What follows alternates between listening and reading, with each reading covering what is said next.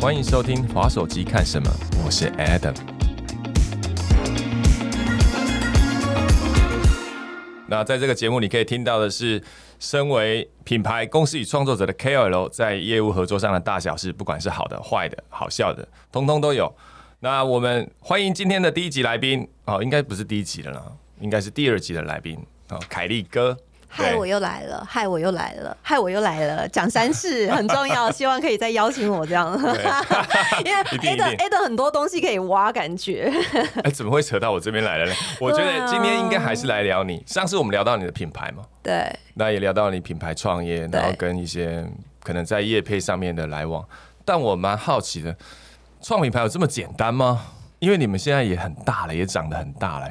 对不对？你们那个品牌要不要稍微说明一下，介绍一下？我觉得我的品牌没有算很大，可是我们品牌我都说我们是最会得奖的指甲油哦。嗯，然后我觉得创业这件事情啊，就是创品牌容易吗？你刚刚有问到，对不对？我跟你说，创品牌很容易，可是要活下来很困难。是啊，因为我自己也有在创品牌，所以我知道。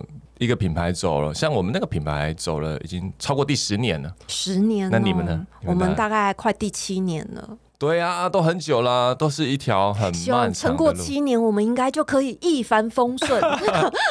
我觉得最最困难的应该就是前三年是疫情期嘛，嗯，所以其实大家都很担心。那我觉得我的品牌真的一路走来很幸运，很幸运，就跟我的人生一样幸运，你知道吗？就是幸运的不得了。因为像很多疫情期间，其实很多实体通路，然后或者是很多电商品牌都受影响了。那那时候疫情。期间，其实，在电商这块刚好就顺势的突飞猛进，因为大家就要避免接触。那其实当时我们第一个想到的是，哎，那大家有钱了，不是就是把钱留下来之后，第一个是不是应该都是买民生用品？可是指甲油它其实不是一个必需品。是啊，是啊，听你这样说是没错。对，那你知道吗？在疫情的期间呢，我们的业绩啊，成长了还蛮多的。然后它几乎是这三年来，我觉得我们在电商业绩上面成长非常多。然后原因是因为我觉得我的团队也很帮忙。指甲油它不是必需品嘛，所以我们那时候就打大家在家的痛点。小孩也在家上课，对不对？对。小孩下课的时候是不是也会想要看 iPad 看电视？但是上课也在看 iPad 看电视，对不对？我们就会主打亲子共享陪伴的时间。因为我们都在家，真的，那你要不要让我去你公司上班？要不要要不要征收我？可能可能只能把我位置让出来了。征收，所以我们那时候就是主打这个痛点。我不打它是你的必需品，可是我打它你的痛点就是我不要小孩一直盯着荧幕看，我要的是家庭陪伴的时间。了解。那我反过头来聊，因为刚刚你这样讲，我觉得很有道理。因为的确我自己在疫情期间，因为我是。我住家在台中嘛，但我自己在台北上班，所以我疫情期间就在家中隔离。第一次跟家人长时间相处，我也差点炸掉。是家人快炸掉，还是你要炸？爸爸每天都是穿着内裤，然后坐在餐桌前面用电脑。我女儿也挺受不了，可能就像你讲的吧，那个时候就很需要一些亲子陪伴。但好玩的来了，那你创业的时候。因为假设说，哎，那你创业跟家庭跟亲子这部分，你怎么去 balance？就就是品牌啊，创业会不会很忙啊？疏于对孩子的那个，这个你怎么平衡啊？我其实一开始在创业的时候啊，我是那种公私不分的人，因为目的导向嘛，我就是要他活下来，我就是要他成长。那那个时候最重要的其实就是创品牌这件事。哎，我在创品牌之前呢，我就为了要累积我的会员，因为我就想说，哎，我。一个 KOL 出来卖东西，谁会想要当你的会员？谁会想要买嘛？所以我一开始我觉得我我的这个做法还蛮奇妙的。我那一阵子啊，就是韩国代购这件事情还没有很旺盛，还没有很盛行。然后包括韩国女装这件事情没有很像现在这么的多人在做。我几乎是第一批，我就到韩国去。OK，我那时候就是专门在做。韩货女装跟童装的，我大概做了三年，然后很辛苦啊，很辛苦。可是我要的是会员资料，我要他们跟我买东西买习惯的人，这个是我在累积我的。哎，这个念头是已经有指甲油还是还没？还没。还没，可是那时候你就有这个想法了。对，因为我要做品牌，我就想几年后我要做品牌，我要创自己的品牌。那这些会员，我必须在前面我在筹备的这段时间累积起来。那累积起来之后，我品牌上才会有人支持。所以我前面做累积的那段动作，最快速的其实就是卖衣服。所以我那一段三年的期间真的很辛苦，你知道零下，然后冰天雪地，我就在韩国的那种冰天雪地里面，不行，我一定要成功。然 后三年之后啊，我就因为到了呃我的品牌在上的前一年，其实我就已经开始在筹备筹备我指甲油品牌。可是那个时候我并没有想要做指甲油。我觉得我老公真的很倒霉，我就跟我老公说：“ 哎，老公，我我明天想要去看袜子工厂。”然后后天说：“哎，老公，我想要去看一下帽子工厂。”然后后天说：“哎，我要是我想去看一下有机工厂。”然后什么都看，你知道吗？然后我老公说：“你到底要做什么？”我说：“哎，我觉得做这个不错，做那个不错啊。”我的想法就是一直在变。变到后来啊，我老公啊，他他没有拖住我，我老公也没有反对我。他拖得住你吗？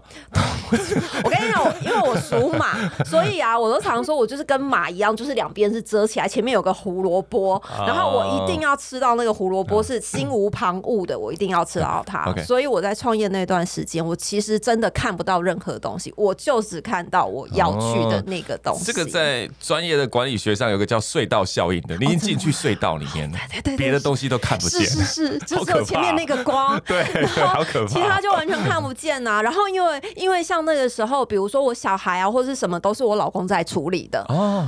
然后就会变成说我晚上也在工作，白天也在工作，我就一直在工作，一直在跑工厂或是什么。后来几年下来之后啊，有一天我就突然觉悟了。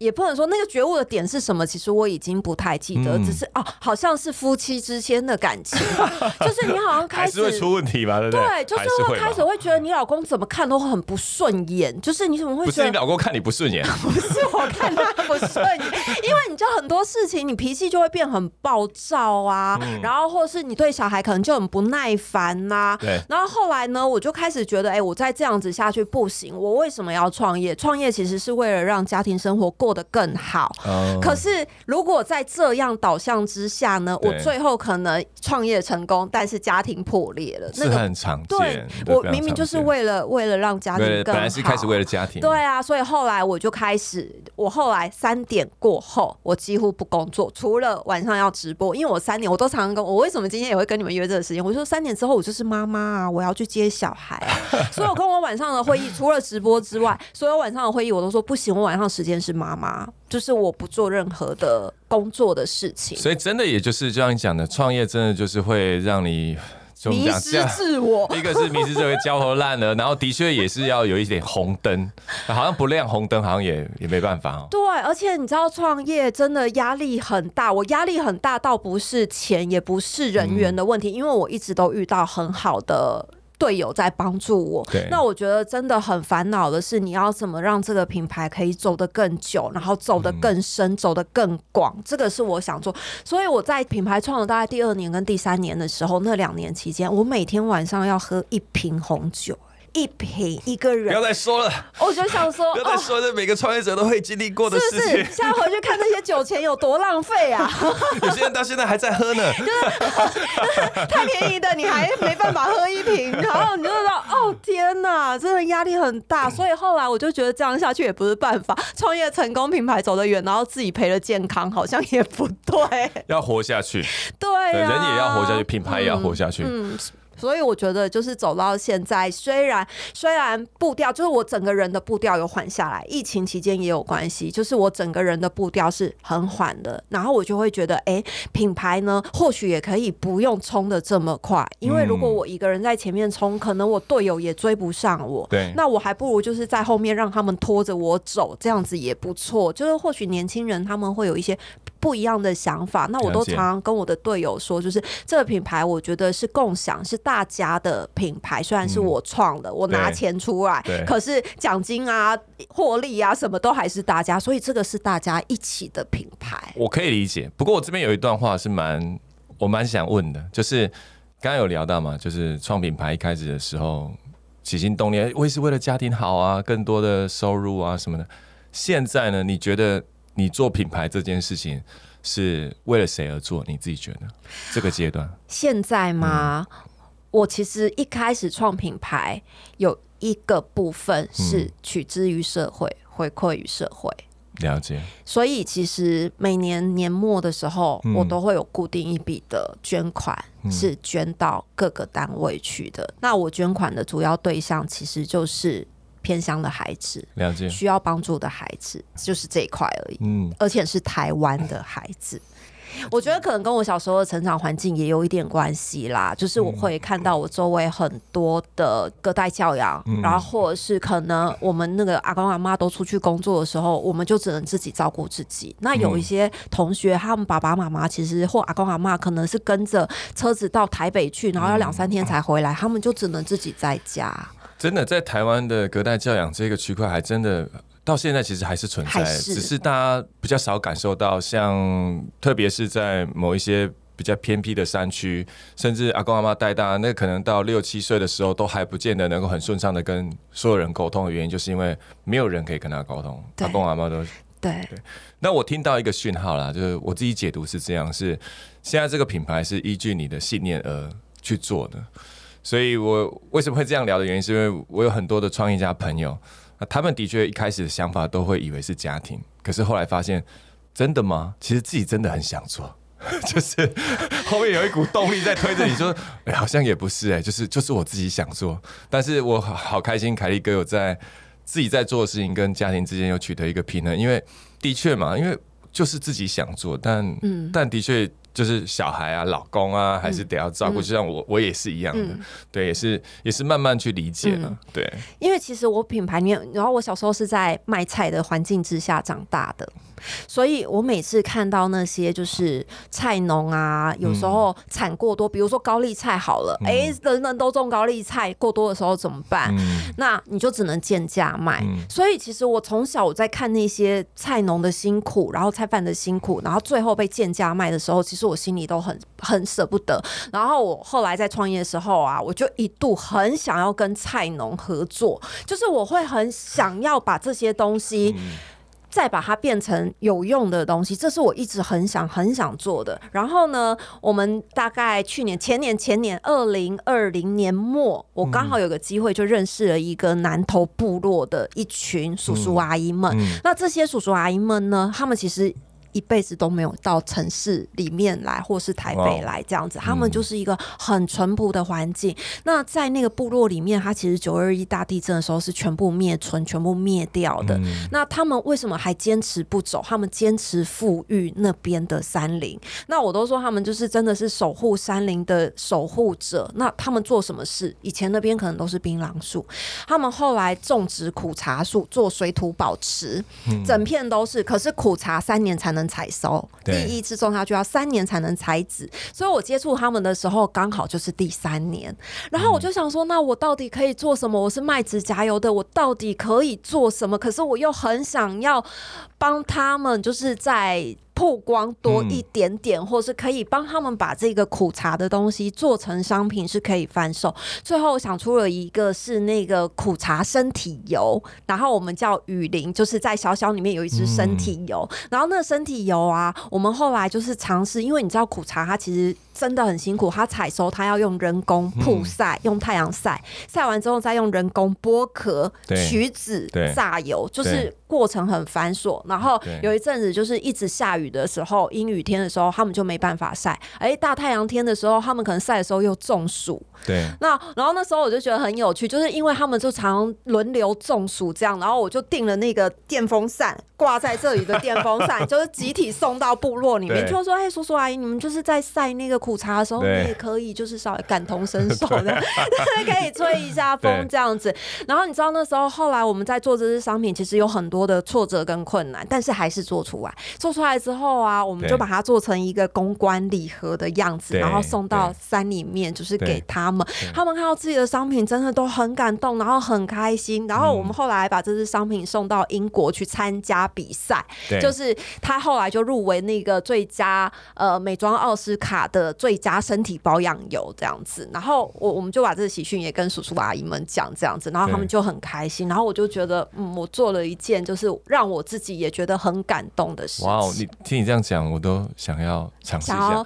那它是限量的吗？还是它是常态性商品？它是常态性，所以我们现在在做第二轮的时候，我们去年就等这个纸就等很久，因为他们就要经过很坚持用太阳晒啊，你又不能跟他说不行，你拿去烤一烤不行吗？人家就坚持，然后说没关系没关系，那我们慢慢来这样。其实就是我看台湾有很多品牌会让我感动的地方，就是它不是一个工业化跟规模化的大量生产，然后然后我我会替创办人就是有的时候也是会捏一把冷汗，因为有往往有时候我们想要解决一个我们看见的困境。然后就会把它纳入我们的产品线，然后然后就觉得说，哎，这东西怎么跑出来的？没有，因为我就是想要，对我就是想要，我就是想要跟他们有所连接，这样子，我觉得很好。不过我们这次商品卖很好啦，卖很好。我我相信，因为我觉得这么丰富的故事去滋养一支产品，那绝对是有它的魅力在。而且为什么会问限量？原因就是因为我感觉哇，这个应该是很难得，很难得。可是因为叔叔阿姨们。他们其实台湾的苦茶。品质真的很好，然后你想想看，因为我那时候还有到那个部落，带着我的孩子到部落里面去，然后他们就用自然农耕法，就是地上很多鸡啊、鸭啊，他们都爱吃那些地上的草啊、虫啊，对，所以那个苦茶它长的这一整个环境，然后跟叔叔阿姨们，他们有些叔叔阿姨还不太会讲国语，所以你在跟他讲话的时候，其实我要透过一个翻译帮我翻译，他们他们应该是我有点忘记他们是什么族了，OK，反正就台湾的原住民就对了。大部分都原是就是那个电影哦，赛德克族，赛德克族，OK，对，赛德克族，了解了解。像我们的那个品牌也是一样，其实我们一开始做的时候，其实也有在设定说我们要怎么回馈。那我们那个品牌还是每一年，因为它是跟运动有关的，它每跑一公里，我们就会我们都会有个公益活动，每一年办一场，就是你在线上跑跑一公里会捐出十块钱。我们现在已经累计也捐了大概也有个一百万两百万以上，对。所以我觉得任何一个品牌都是有它想要存在的价值嘛，对社会的。对，我觉得台湾品牌真的很棒，就是台湾人帮助台湾人，我觉得很棒。那你自己觉得，在整个品牌创业中，包含疫情，你也觉得疫情也是一个好像不是主力，是助力。嗯。那整个品牌创业过程当中，最令你心力憔悴的到底是什么时候啊？除了刚刚讲还要引起家庭的影响之外，那在这个品牌的诞生呢，它有那么容易吗？对，我就跟你说，我人生真的很顺遂。然后我我人生里面啊，我的第一个办公室是三平，不到半年我就搬到了十八平。然后我就觉得，哎，三平真的好挤好挤哦。然后我要搬到十八平的时候，灭 team。全部只剩我一个人，他想说怎么会灭 team 呢？对，因为那些都是不合适的人。哎，你所有人是不是很哇？好生产哦，很正向，好生产哦。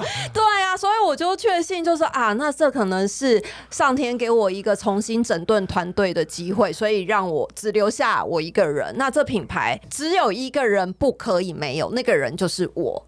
只有我不能不见，其他人都是可被替换。可是我觉得我真的很幸运，是在这几年以来，不管合不合适，他们其实都是带着一个想要帮助我、帮助品牌成长的心进来的。那即使合作到最后，可能他们另有高就，或者是有想要去的地方、想要转职等等的，我也都是带着祝福的心啊。了解。那我这边稍微提两件事情，因为。我还是要爆一下凯利哥里面的雷，就是在书里面的心中住着一个孩子。爆一下，然后逗点顿号很久。爆什么雷这样是不是？然后说哦，我是对，都有点吓到。我先讲啊，刚刚他有聊到说，在创品牌那个指甲油的部分，就是布局了三年去找会员嘛。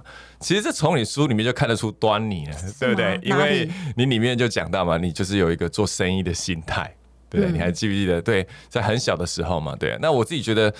这个做生意这件事情，其实不像大家外界看起来这么简单，就说创就创。所以我也希望提醒，就是所有的听众，就好像了解一下，说真的没有一件事情是像凯一哥讲的那样。对啊，不是有人说你想要害一个人，让他过得不好，就是鼓励他去创业。嗯 我觉得还有一个点是，也是最后我觉得在节目收尾，我想要传递的，就是凯利哥说的，他没有遇到他说的不好的。其实那是因为他都把那些当成是正向来看。我觉得这个是比较，我好鼓励每一个人都可以像凯利哥这样活着，因为真的就是你把所有那些不 OK 的东西都当成是你 OK 的助力。我觉得这真的是。如果这不是正能量的话，到底还有什么是正能量？我也搞不太懂。然后就可能神经真的是我妈，我都说我妈根本没有生那个神经给我，你知道？嗯，就是我不是少一根筋，是根本没有筋，所以我周围就会很多冒出来帮助我的人，这是真的。嗯，很可能看不下去，我这样也能创业，然后 跳下来帮我。我觉得这个世界就是你怎么想，它就会怎么发生的。我我我真的是很深的这样认同。但是我必须讲的是，跟所有人讲说，没有凯利哥，他不是没有遇到困难，是他把每一个真的是很大的困难都视之为他就是想要去迎接他，然后再往上再往上走，好像没有什么事情拦得住你哦。对啊，王者总是孤独的。王者总是孤独。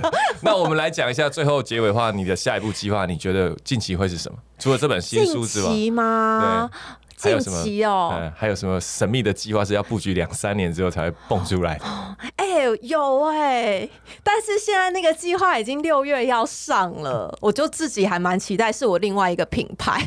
哇塞！是我要多折磨自己这样子。那那那讲一下，可以讲吗？可以讲啊，可以透露一下吗？先不要透露。好，那我们好期待，我们看看是不是品牌上了之后再邀凯利哥来。录一集就是跟新品牌十集这样，好，录十集就录十集啊！我我想要知道是这一次的新品牌它是怎么样被诞生，然后怎么样被创。好啊，好啊，好啊，好不好？没问题。那谢谢凯利哥来参加我们今天的节目，谢谢的，谢谢大家。喜欢我们的节目记得订阅，好，拜拜。